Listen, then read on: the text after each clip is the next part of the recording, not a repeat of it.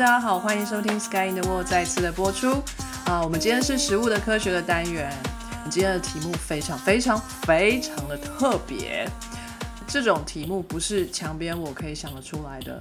由于我们有非常多的这个编辑群的加入哈，所以呢各种各样的创意都在随时不停的迸发。然后我们今天的这个题目呢是由海边想到的一个 idea 哦。上次我们在聊天的时候呢，我们就想到说，哎，这世界上呢有很多很多的生物其实都非常的懒惰。那怎么懒呢？他们是连进食都有点懒，就是不要说不做运动了，他们连吃饭都懒，这样子就不会去捕食，就靠着一些自然的力量 把食物带到他们的嘴边。所以呢，今天我们的一个题目就叫做“躺平系”。好，未来食物好，为什么是未来食物呢？就是人类呢，其实也是一直追求越来越懒嘛，对不对？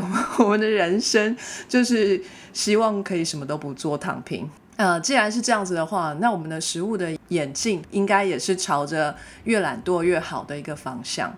所以呢，我们今天要讲的呃食物呢，是这个躺平系的未来食物哈。既然是未来食物呢，那它会不会有历史呢？我们今天就来看小鸡的功力了哈。那我们今天呢参与的编辑群一样哈，非常的这个盛大哦。首先有我们意大利的小鸡，Buongiorno ragazzi。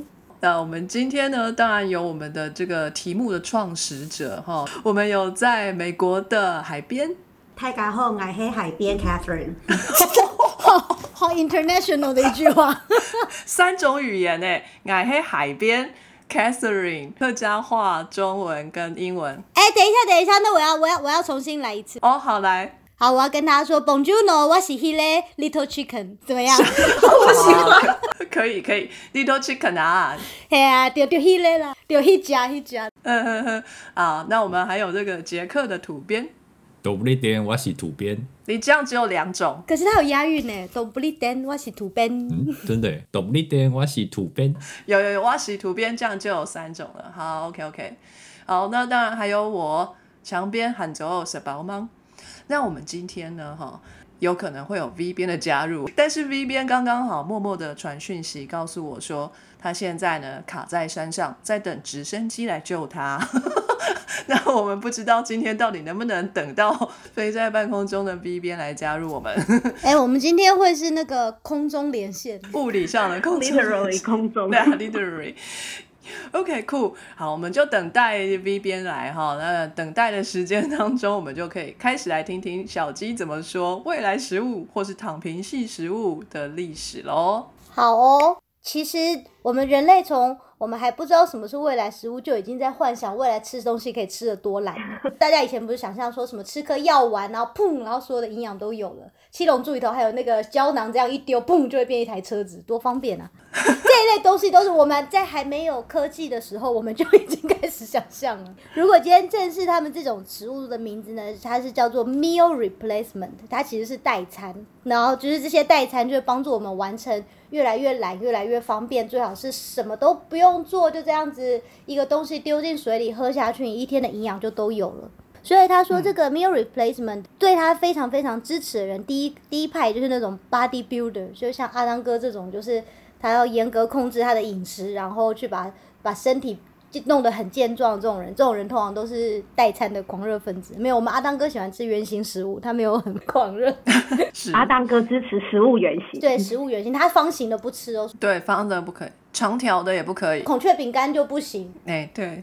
他只吃太阳饼啊，什么东西？就圆形的 太阳饼，现在有做成各种形状。你不知道有台湾形状的太太阳饼，或者是凤梨酥吗？哦，那个他就不吃。哦，那个不行。好，对他只能吃 two D 或 three D 的圆，比如说贡丸或者是马卡龙。红豆饼，我们家狗食他应该会蛮喜欢的。对，哎，今天阿当哥不在，我们讲遍他的坏话。真的。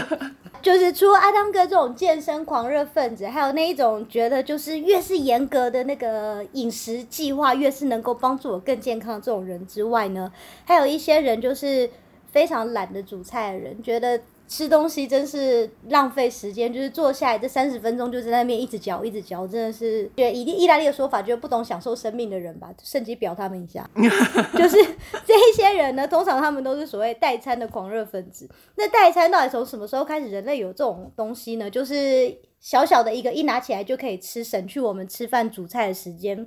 他们说代餐最最早最早最早呢，大概是在十八世纪的时候呢，在那个欧洲的探险家在美洲探险的时候，他们发觉印第安人会吃一种很奇妙的东西，叫做 pemmican，它就是当初一个最早的代餐的原型。如果你上上网去看的话呢，这个东西你 Google 起来，它长得就是非常像肉干，可是他们会把它切成一小块一小块方形的。那它是怎么做的呢？它基本上它就是麋鹿或者野牛的肉，嗯，再拌上一点点水果，嗯，最后用融化的脂肪把它们粘在一起，嗯。然后你再把它切块，就可以塞在口袋里头，然后带着出去探险。哦，所以是吃干的哦。听起来很像那个法国的 pate。pate 是比较，它是像泥嘛，可是这个是硬邦邦的，因为它那个那个油凝固之后，整个是硬的。就你现在如果上网看那个 p e m m i c a n，我今天早上 Google 的时候呢，因为我很讨厌巧克力嘛，我觉得它们长得非常像巧克力布朗尼，就是很不美味的样子。可是这样听起来很像，如果有养狗狗的饲主们都知道，就是 就是犬心宝，对，就是犬心宝，类似那个样子，就是为了要防止心丝虫病嘛，就是狗狗被蚊子叮咬，然后有可能会被传染这个心丝虫病，然后每个月都要给它吃那个犬心宝来 来防止这件事情，防止这个疾病，然后犬心宝就是做成那个小鸡说的这个代餐的样子。对，就是要。不过我觉得全心宝应该比较软，这个东西感觉很硬，就是它一弄起来之后，整个是硬的，所以应该很像狗狗吃的那种干的肉干。嗯。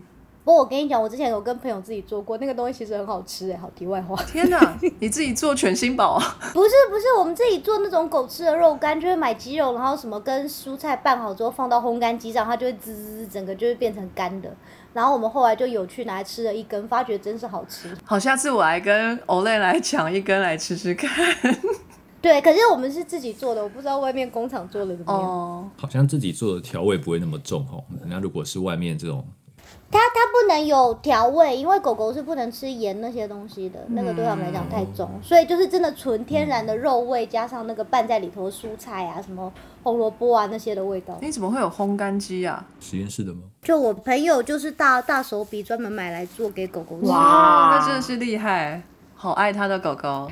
对啊，然后我就是那种很没有用的主人，在旁边说：“那你能不能就是也顺便给我一些啊？然后跟你买。”对，然后买完之后呢，我不小心吃了一根，发觉太好吃了，然后就变成我的零食。真假？真的，我吃的时候，我的狗都一脸那个非常怨恨的看着。还不是我吗？你怎么抢我的食物？真的，就就代餐嘛，对，狗狗的全餐变成我的代餐。好，然后。关于这个 pemmican，他们说它应该是非常不美不美味的一个东西，但是呢，它不是拿来给你吃好吃的，它给探险家当中吃的时候，它就是为了生存，营养口粮的概念。对，没错，因为在那一种就是高压的那个这种非常极端的。非常困苦的 outdoor 的 condition 的时候呢，在这种户外冒险的时候，就也许也许现在 V B 就很想要一个，就是这个东西，它储备里头的这种蛋白质啊，又油脂啊，就是非常让你方便去面对这种这种极端困困难的困境的。后来在呃一九二零年的时候，大家开始一直讨论，就是我们刚刚讲的，能不能用一个药丸就取代所有的生活中需要的营养。那时候就是在这个状态下，他是完全没有任何科学方法在研究这个，也没有任何科学证据。这就是从那种科幻小说出来的 idea，然后接下来被发扬到大众媒体上，大家都开始讲说，这样不是很棒吗？我们干嘛浪费时间吃饭呢？我们就只要有一颗那个药丸，然后吃下去，大家不就都没事了吗？何必要浪费这么多时间？所以从一九二零年开始，这一种概念就变得很流行，就是我们为什么要浪费时间吃饭？然后接下来到了一九六零年代的时候呢，一九六零年代在美国那时候可能不止美国，我猜是不是俄罗斯也是，觉得那是一个 space age，就是那个时候他们开始把太空人送上外太空去探险。嗯，对，所以在开发外太空人为了要送上外太空，我们都知道在太空船上它其实没有多大的空间，所以在这个时候就变成这一种代餐类的食物，小体积又可以提供外星呃不是外星人太空人 一天所需的营养是很重要。外星人会不会去抢他们的食物？我觉得给外星人也很重要，就是碰到外星人的时候，不要被外星人吃，就先给他一个食物，这样这也是国民外交的手法。你要不要吃我的犬心堡？很好吃哦，不要吃我，我给你卷心堡。对对对，在那个年代呢，就是那个科技啊，还有科学的发展都是嘣，就是大爆炸。在这个大爆炸的时候呢，就出现了很多最新的这种各式各样的想法，所以这种创新的药物啊，或者食物啊，甚至那时候那个。练肌肉人现在超爱吃的那个 steroid，吃的肌肉就会变很大 can 的那种类固醇。好，所以在那个年代呢，就健身事业开始蓬勃发展。然后那时候第一款呢是一个叫做 Matricol 的东西，Matricol 就是所谓现在有点像我们现在大家知道那种流质的代餐，就是它就是一包粉，然后你就丢到水里去拌一拌。然后就开始吃了。是一九五九年开始产生了一种 diet，叫做 baby food diet，嗯，就是一直到现在，你有偶尔都会看它在好莱坞流行过，像它二零一零年又流行过一次。他们就是说，他们觉得小婴儿的食品啊，热量又低，然后里头又有很多很多营养，所以不如人都不要吃饭了。我们一天就吃十四瓶 baby food，你你就不需要吃饭了。人生好绝望哦，就留职。对，而且又很方便啊，他就买来的话就可以放在那个柜子里头，然后需要的时候就这样拿一瓶出来，你也不用煮，也不用浪费时间，多好。Metrico 就是这一种概念下出来的，他就是说，哦，我们这个还不是给婴儿的，是给成人的，你就一喝下去呢，他们保证你每一个月你都会瘦三点五磅，所以大概就是。差不多两两公斤这样，在大家开始接受这种 idea 之后，就就开始那种想法，就是想要瘦身，想要美，你就是要接受这一种苦行僧的修行吗？就是要吃这个难吃的东西，但是你就会有 model 般的身材，因为就是这个 Metrical 听说很难喝，Time 杂志的那个记者试喝嘛，然后他用的那个形容词是这个东西很 vile，就是它是个。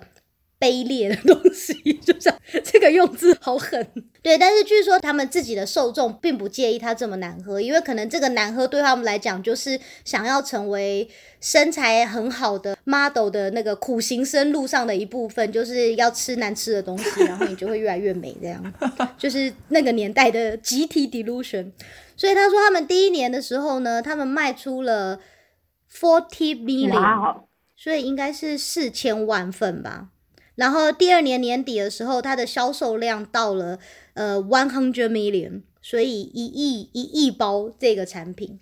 然后 New York Times 做了一些评论嘛，他说这个东西那个时候有多受欢迎的，而且他不是说什么一般人，他是那个一个是它是一个非常 posh 非常上流社会的行为，就是你知道我们是比较受教育分子啊，我们很爱那个接触新的东西，所以我们才来吃这个。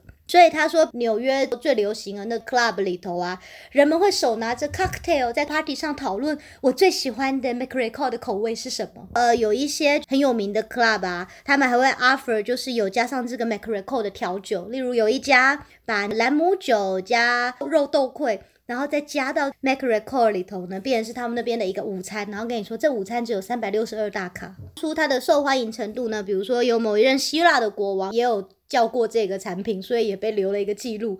然后最夸张的是，在白宫的午餐厅里头呢，他们有提供两个口味的 m a c a r o n 方便招待外宾。呃，一九六三年的时候，它应该算是最巅峰期，就是除了它之外，又有其他的品牌加入。所以那个时候，大家算一算，在市场上啊，总共有七百种这种不同各口味的各式各样的代餐粉。嗯，可是，在一九六三年之后，它开始就。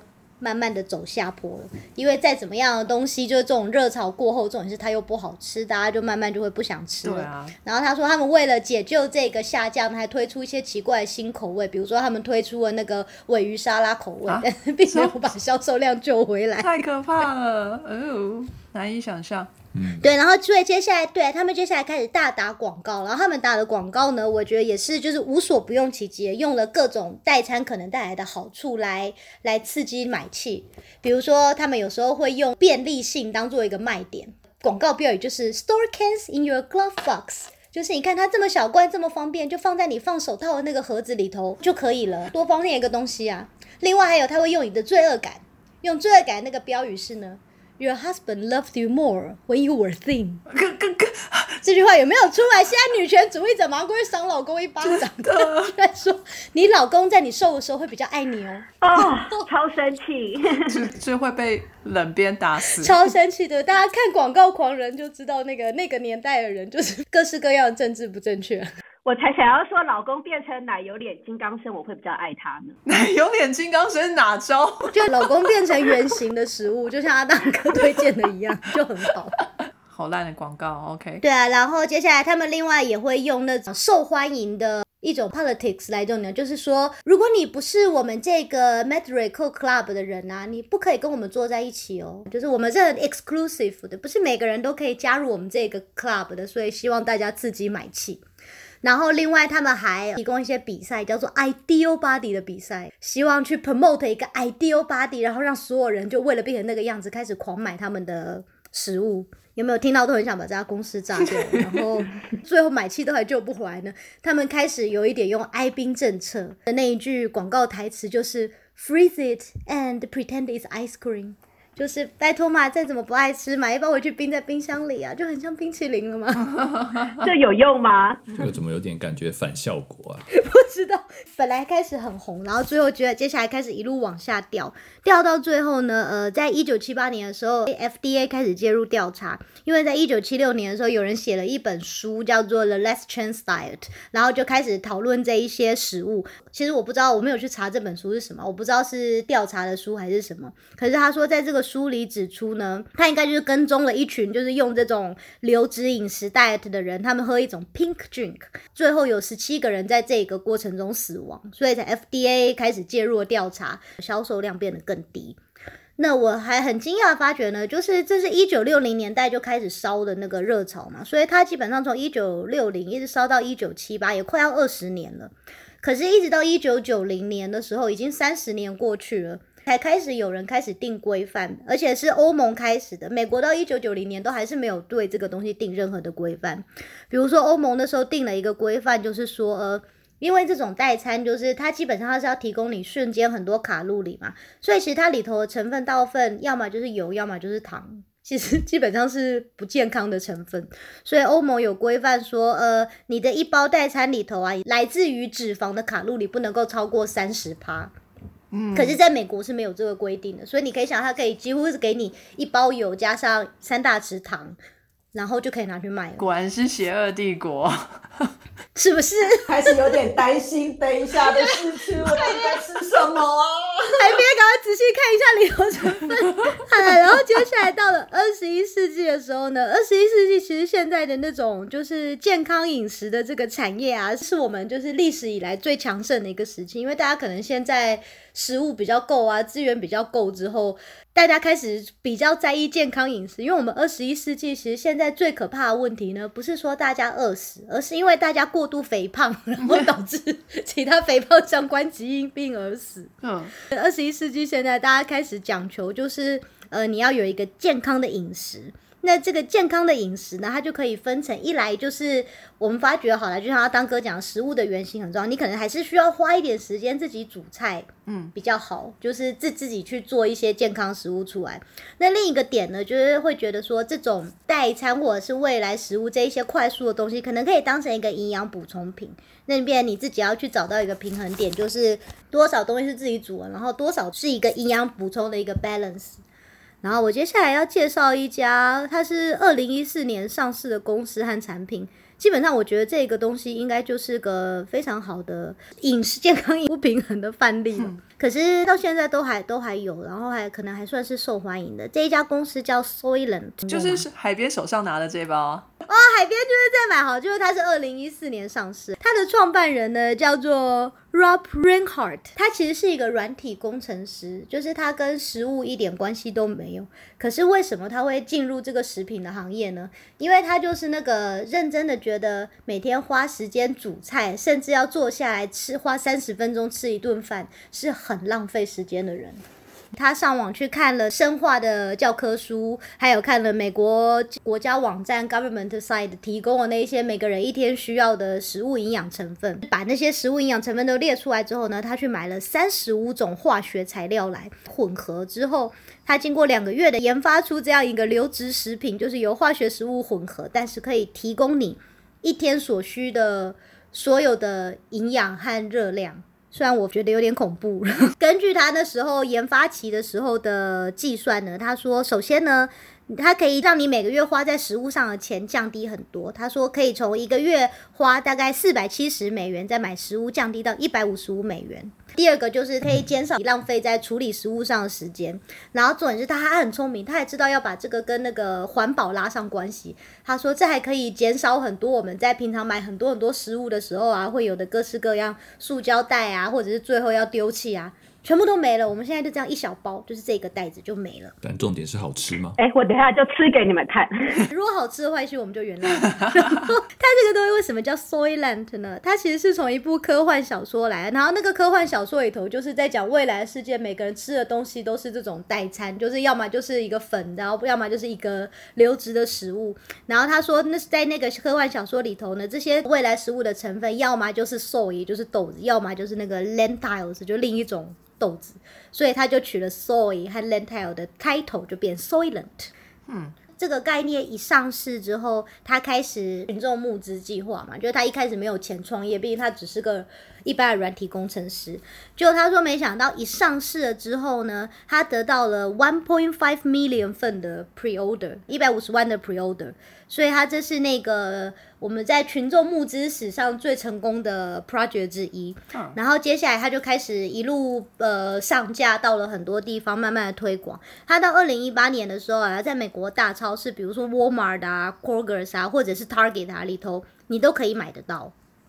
就因为它真的是很受欢迎，之后当然就会开始慢慢的有一些声音出来，然后接下来就是他在二零一六年的时候开始被 FDA 介入调查，然后他有一些产品在那个时候他们自己也呼吁下架，因为那时候有一些消费者出现了一些呃，比如说呕吐啊，或者是那种不是不是那种致命的副作用，而是就是一吃然后马上就有急性反应，然后呕吐啊、拉肚子啊，或者晕眩之类的副作用，所以他们那时候就下架了几款东西，然后从二零一六年 FDA 开始介入调查，可是 Wikipedia 上面写的，他到后来应该算是有点不了了之，就是 FBA 也没有说出他们就是真的有什么有害成分或什么，他们自己的律师也是就上传就说什么啊没有啊，调查就是有误啊什么什么的，所以我们觉得海边今天性命应该是没有什么问题。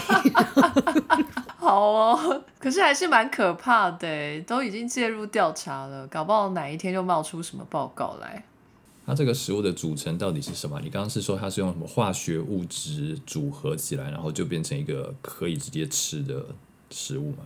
他就是去念了那个国家网站上建议你需要吃的营养素，然后他再去查这个营养素在生化上可以用什么东西合成出来。所以他就是他买了三十五种化学成分，发觉靠这种三十五种化学成分调配比例去组合之后，就可以变成那个我们所有需要的。营养素，但是我是非常不赞成这个，因为我会觉得那我们有很多微量元素还是需要饭里头才吃得到，就是食物才吃得到对，就是这三十五就是大象而已。嗯，而且它这个名字，我一开始看到我还以为它是什么大豆跟那个扁豆的合成物，你知道，soy lent，soy 就是大豆嘛，lentil 就是扁豆啊，就是印度人很爱加在咖喱里面的那个，所以我还以为它用植物的成分什么之类的。结果竟然是这样，好，我没有，他只是取这两个两个字当做名字。嗯，待会海边要吃的就是就是这个可怕的东西。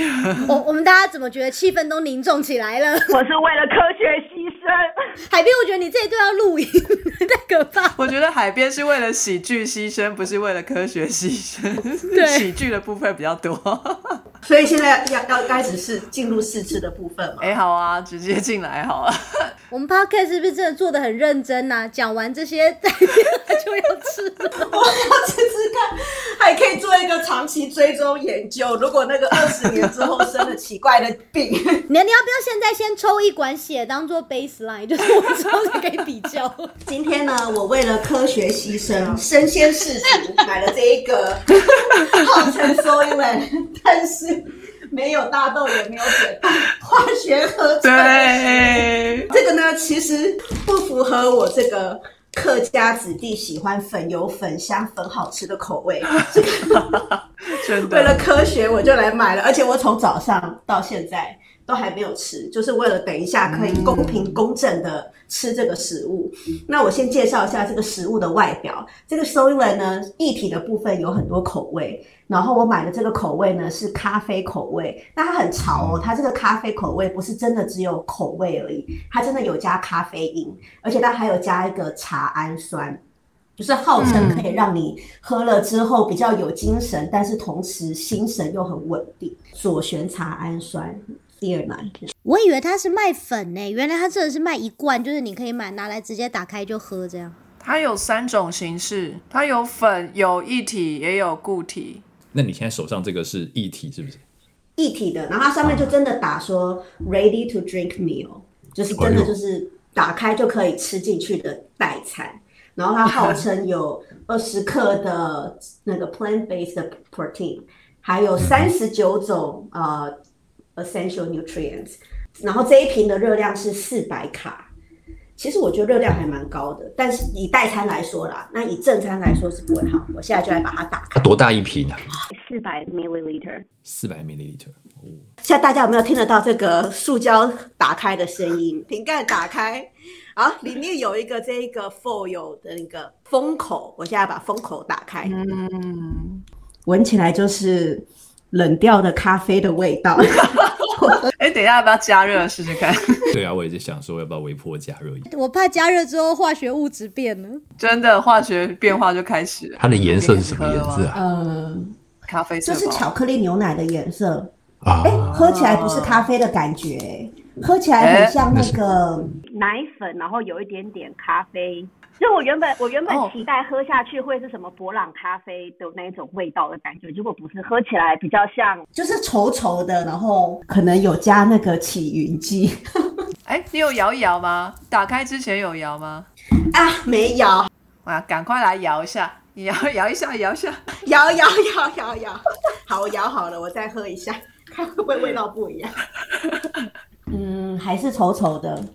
对，这个就是这个味道很很 bland，就是很没什么味道，然后有一点点咖啡的 hint 的感觉。它是甜的吗？没有哎、不不甜不甜，所以就像喝了一个水加太多的即溶咖啡吗？很像加了奶粉的没有加糖的即溶咖啡，哦，就是稠稠的。觉得完全没有办法跟美味连接在一起。你还会想要喝第二口吗？我觉得，除非很饿，不然没有很想。但是我早上没有吃早餐，所以我还可以再喝。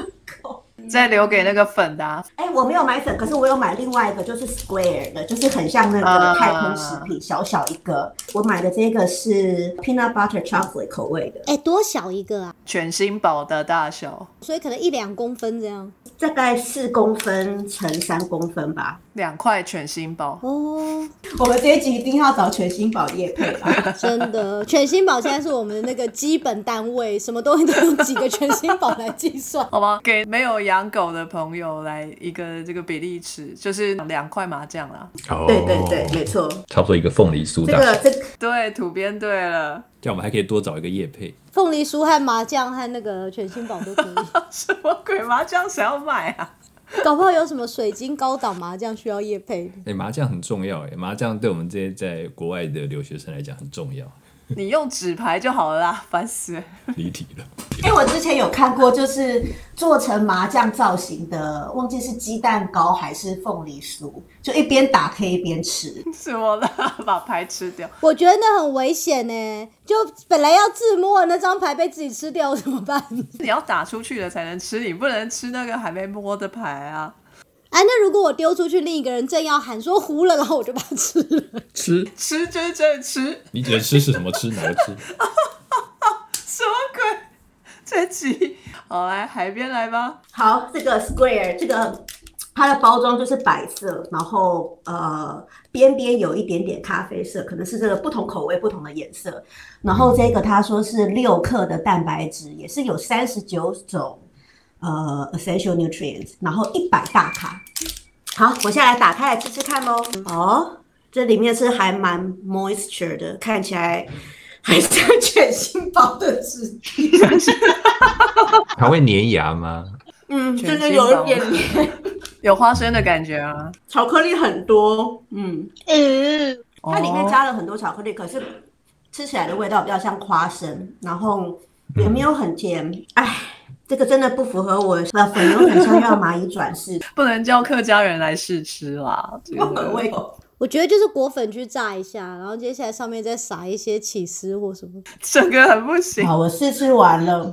如果说时间很赶的时候，勉强吃一下，大概还还可以啦。如果肚子很饿的话，也是吃得下去，你全部吃完了？吃完了，没有啊吃下去吃两口。嗯我现在有一个要求，嗯我等一下要讲一篇嗯文章，然后跟这个咀嚼有关系的。你来告诉我一下，你这样咬一口，就是你一个 bite，你这样子 chew 了几次？你嚼了几次？好，我算一下，他如果会粘牙的话，应该不好算。会粘牙吗？他刚好说，感觉会。等他咀嚼完，他 到底要算多久好像咀？嚼蛮久的。差不多二十下，好二十久下哦，会粘牙吗？一点点，没有到牛轧糖那么黏，但是又没有到饼干那么酥。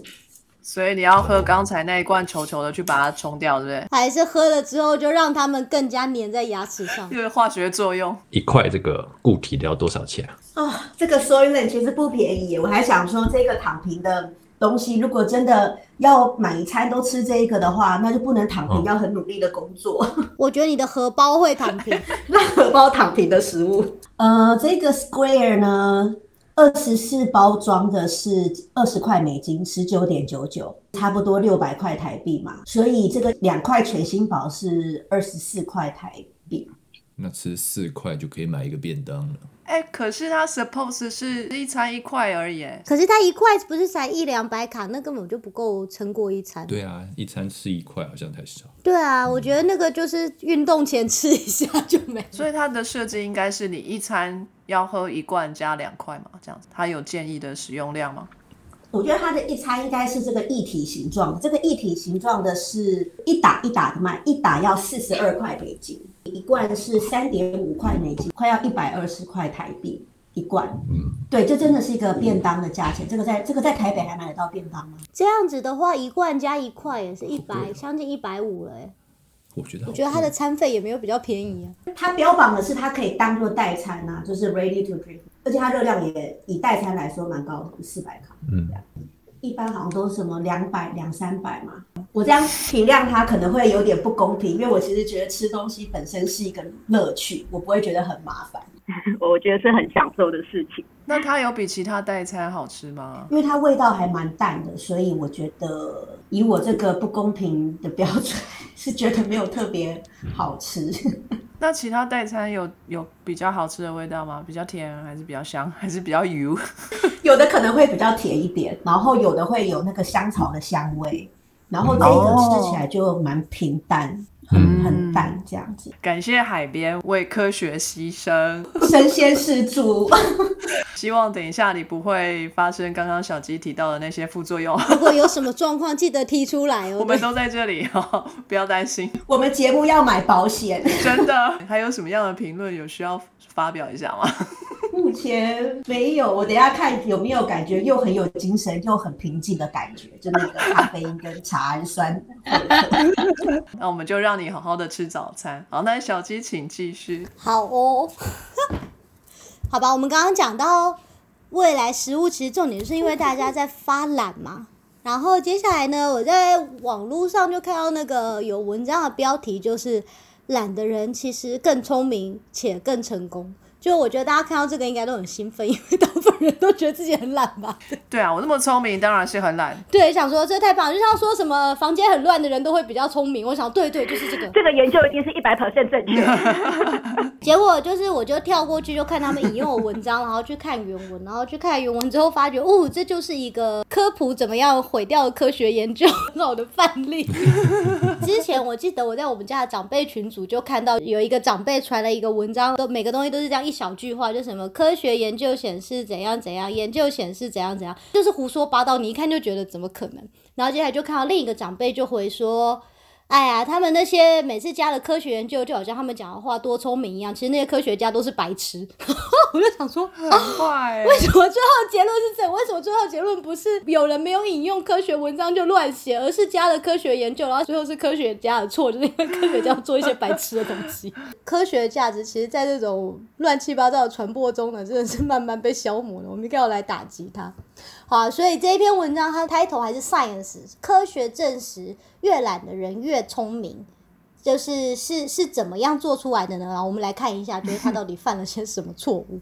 首先呢，他他要研究的其实是一种人格特质和一般生活中运动的量。所以我现在要提出一种人格特质呢，这种人格特质叫做 need for cognition，就是在中文翻译它好像都认知需求。就有的人是属于认知需求高，有的人属于认知需求低。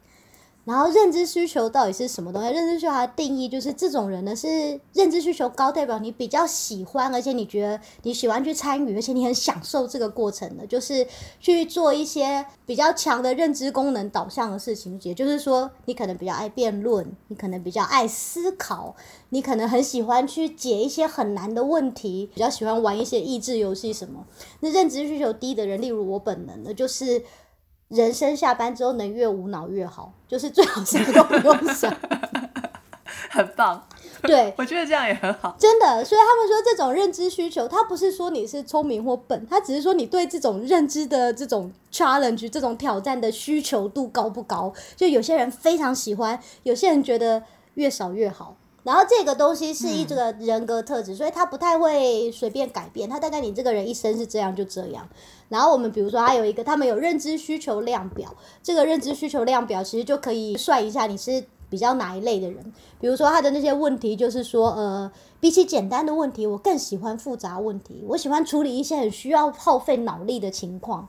我经常深入思考一些对我个人没有什么影响的东西，或我觉得抽象思考这个概念很吸引我。我希望我的人生充满无法解决的谜题，总共有十八题。我看完那些问题之后，我就是直接觉得，嗯，我不是这个人。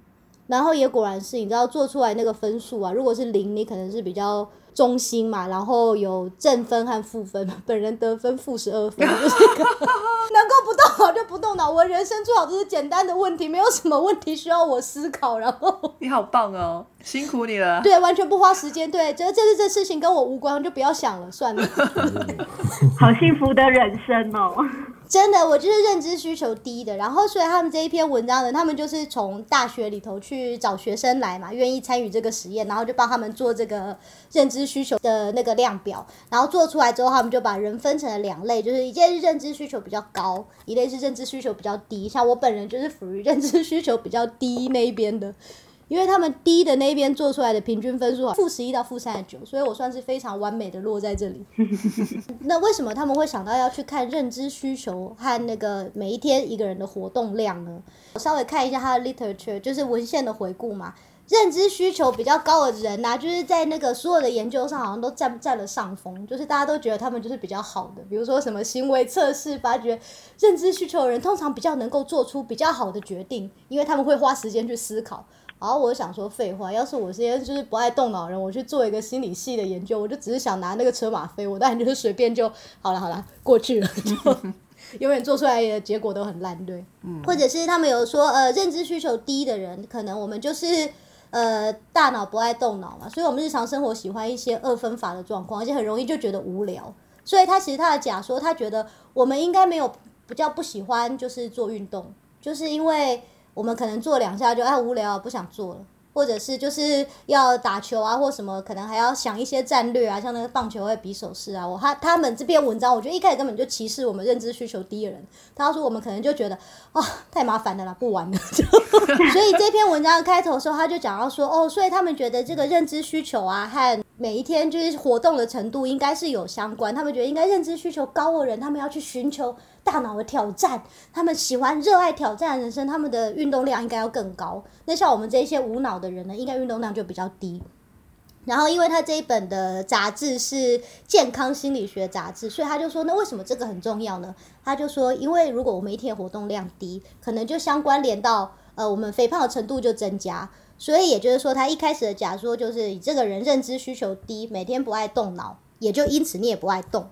然后你也不爱动之后你就肥胖，肥胖之后你就生病，就造成社会的负担。他觉得我们应该要照认知需求这个方法来呢，特别对于认知需求低的人来做一些 intervention，就增进我们对于这件这个状况的认了解，然后让我们要平常去激励自己说，一定要多运动哦。啊，好好针对哦。干嘛歧视胖子？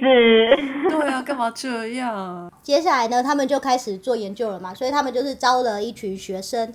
然后他们要测他们一天的平均每天的活动量，基本上他就是用那种像那个 Apple Watch 啊或 Fitbit 这种东西，motion sensor 会测量你就是加速度，所以比如说你在公车上的时候就就不会有事嘛，因为那个速度是一致的。他们就是去放把把这个东西放你的手腕上一个礼拜，然后因为这东西是防水的，所以你也可以带着洗澡啊什么都可以，然后就带着它一整个礼拜。然后我们来测一下，说，所以你平均你大概一天动了多少？因为这这也是非常简单一个研究嘛，就是算它那个平均的运动量是多少。就就经过分析之后呢，我看到这个结果，我超级开心的。周一到周五还有周末时间，所有的时段。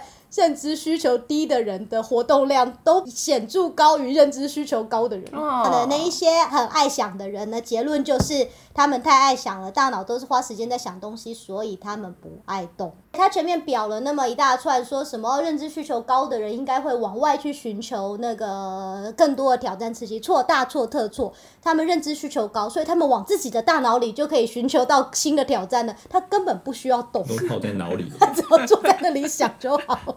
反正我们认知需求低的人，可能我们脑袋就比较空一点，所以我们比较喜欢走来走去做事情，就是传说中的四肢发达，大脑普通这样。对他这一篇的 title，其实他是说 the sac the physical sacrifice of thinking，就是思考其实反而会造成，就是你必须要去牺牲你的的那个物物理上、身体上真正的活动，因为越是爱花时间思考的人，其实他反而因此动的比较少。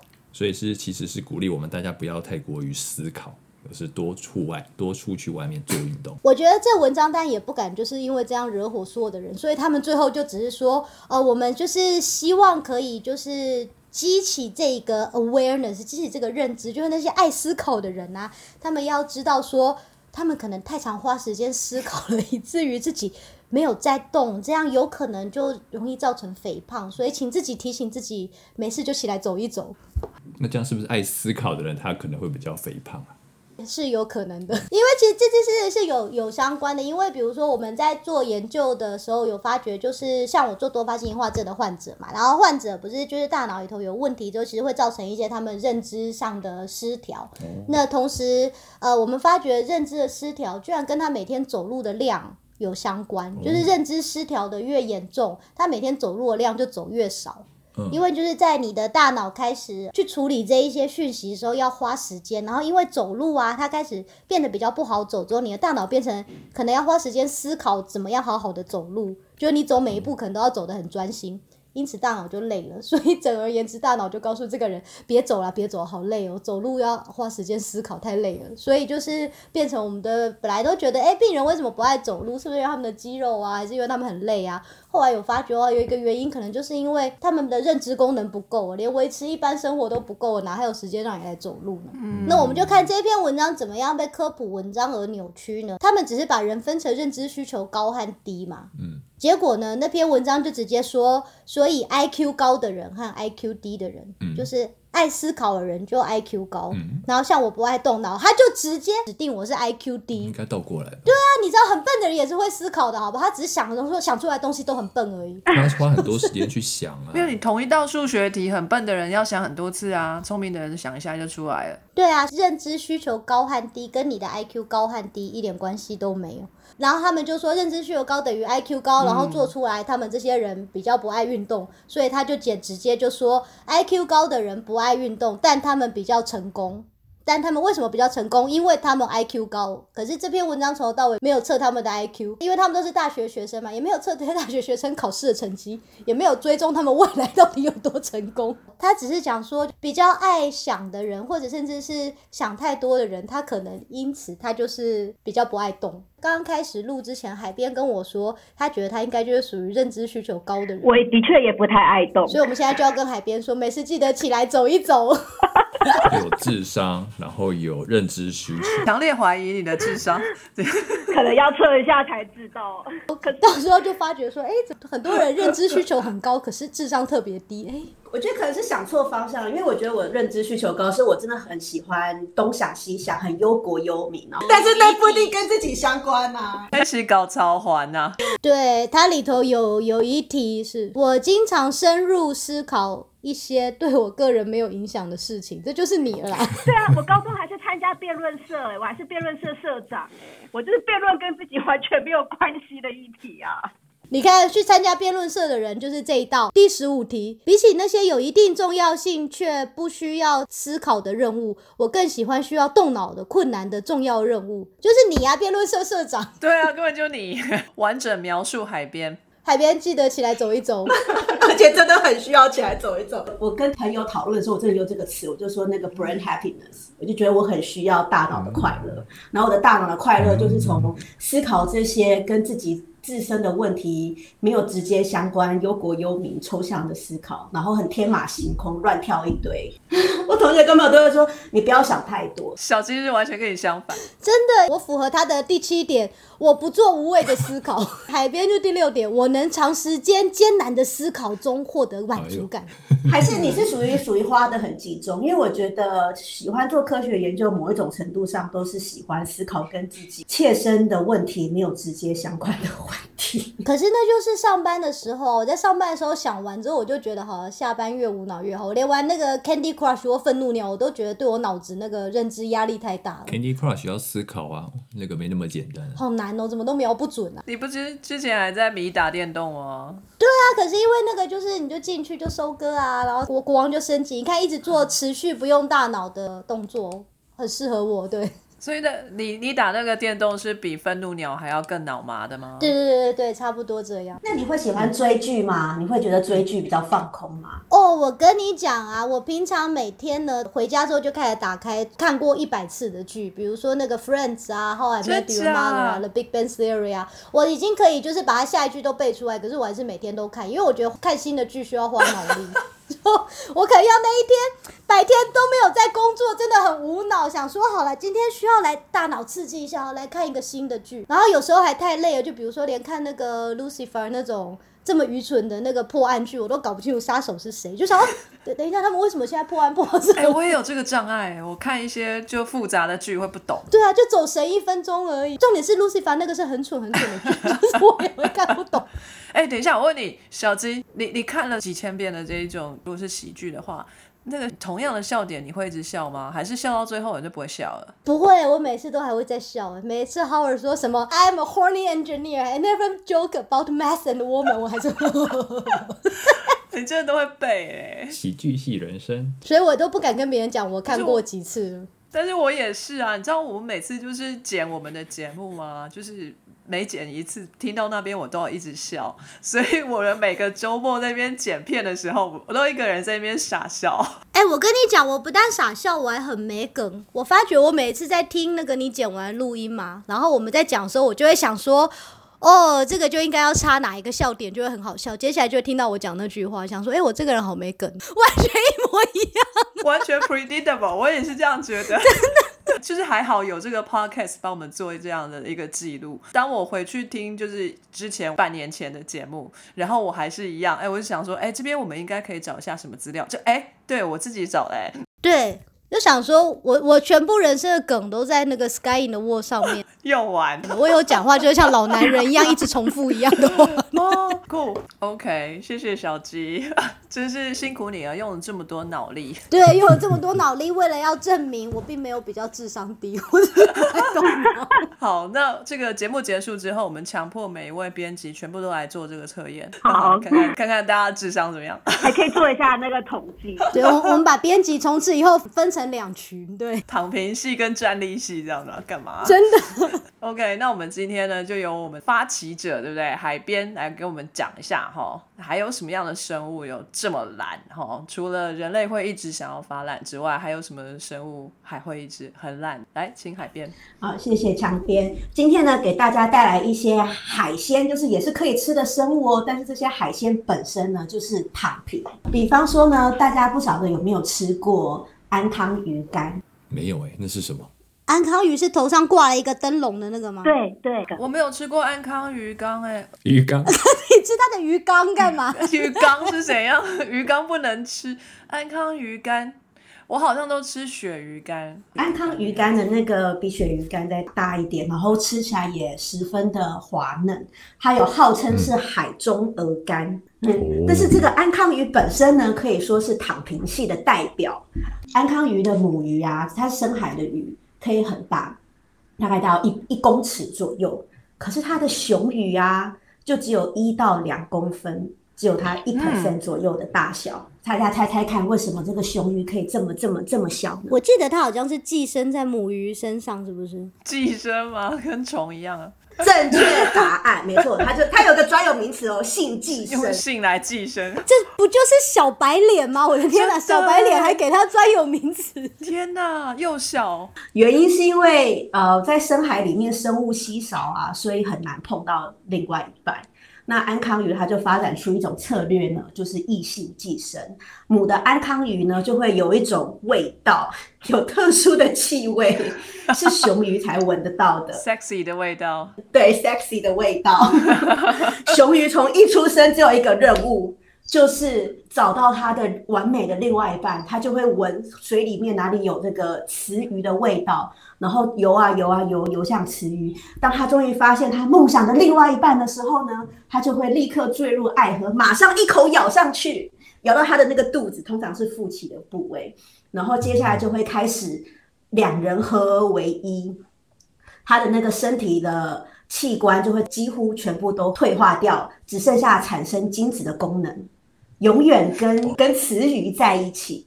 大家就会想说，哎，一般的人不是都会有免疫系统啊，为什么不会排斥呢？因为天生一对啊，这就是爱的力量啊！你看，我们认知需求低的人想到的答案都很简单。是它的确是爱的力量，没有错。一般的免疫系统啊，为了要辨别自己跟别人，他们会辨别细胞表面的一种叫做 MHC 的分子，然后这个 MHC 的分子是很因个体而异，它组成比较复杂，所以每个人都会有一点点不一样。那安康鱼呢，为了可以跟他的真爱结合，直接放弃这个系统，它没有这个功能。所以你是说，其他的鱼心血来潮，我今天想把我自己跟安康鱼合为一也可以吗？没问题。有人就想说，如果可以把这个机制运用在人体上面，商号如果我们可以把这个机制关掉，那或许我们以后的人体器官移植就可以比较不会有排斥。所以这个安康鱼就是经典的“阿姨，我不想努力了”躺平系的代表。我觉得安康鱼的母鱼可以改名叫 Sugar Mommy。等一下，Sugar Mommy 不是只喜欢 V 边那一种，或是阿当哥那种肌肉，这个那么小那么白，谁要啊？他就是要小白脸呐、他要的不是肌肉啊，他的一生都贡献给产生精子，他就会跟你无时无刻不断的交配。听起来不错。这样也不错，就关一个小白脸在家里一直交配，就小狼狗的概念。等一下，那这个公的安康鱼没有 MHC，那它还有自己的免疫系统吗？它它会不会很容易生病啊？这个我就没有特别的研究，但我在猜这可能是一个 worthy 的 trade off，、因为他们活在深海嘛，相对于碰到其他的这些病源，可能几率低一点，这是我猜的，但是我也不知道。就他可能还没碰到细菌就被吃掉了，是不是？他没有找到老婆，就会很容易死掉，就对了。就被吃掉吧，对。为了存活，他也要赶快找到老婆。对，他的眼睛跟所有的那个呃循环系统都会全部退化掉，完全依靠雌鱼的营养供给。这个躺超平的，好平哦。哇塞！所以它真的就是只有一个鼻子和尾巴，就是这样闻到味道，我游我游啊，到了，然后就然后就不停的做爱，什么鬼？对啊，然后就说啊，那这雌鱼有已经有十只雄鱼了，没关系没关系，我只要是它其中一只就好。哎，所以他们是体内受精，不是体外受精啊？我以为鱼都是体外受精的。它是体外受精诶，母的安康鱼想要受精的时候呢，它的血液里面就会有那个荷尔蒙，告诉那个公的说，老娘现在想要命令公安康鱼给我来一点。排出精子。天哪！所以我现在在想象那个画面，就是雌鱼被好几只小小公鱼咬着，然后接下来公鱼们就开始放出那个白白的精子，所以雌鱼整个就像整只有一个灵气灵光一样，这样子，就是一圈精子包着它。对，怎么很有画面的感觉？对，这只母的一定超美的啊，就是身上都塞满了公鱼。真的，搞不好其他母鱼如果还没有老公，也可以过来，就是偷偷游一下，经过它的灵气，哎，蹭一点。对，蹭一点精子走。对，因为我查到了，觉得好像有一些又说体内，有一些又说体外，哎，所以这应该还是个谜咯，真的太奇怪了。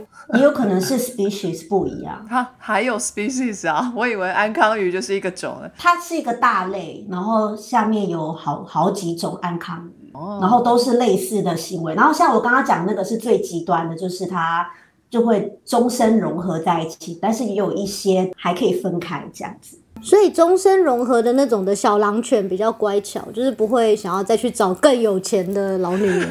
在深海里面可能很难遇到。我在想的是，为什么它不干脆变成孤雌生殖就好了？为什么还要行有性生殖？那肯定是有性生殖有一些的优势在那里，可能帮助他们适应深海的环境。有基因可以那个交流嘛，而且比较不孤单嘛。也就想为什么老女人自己有钱了、还要去养小狼狗，为他们伤心呢？是 小狼狗一天到晚就是咬在你身上，是有点烦。就是有个人陪嘛，对。哦，好吧，如果是这么寂寞的话。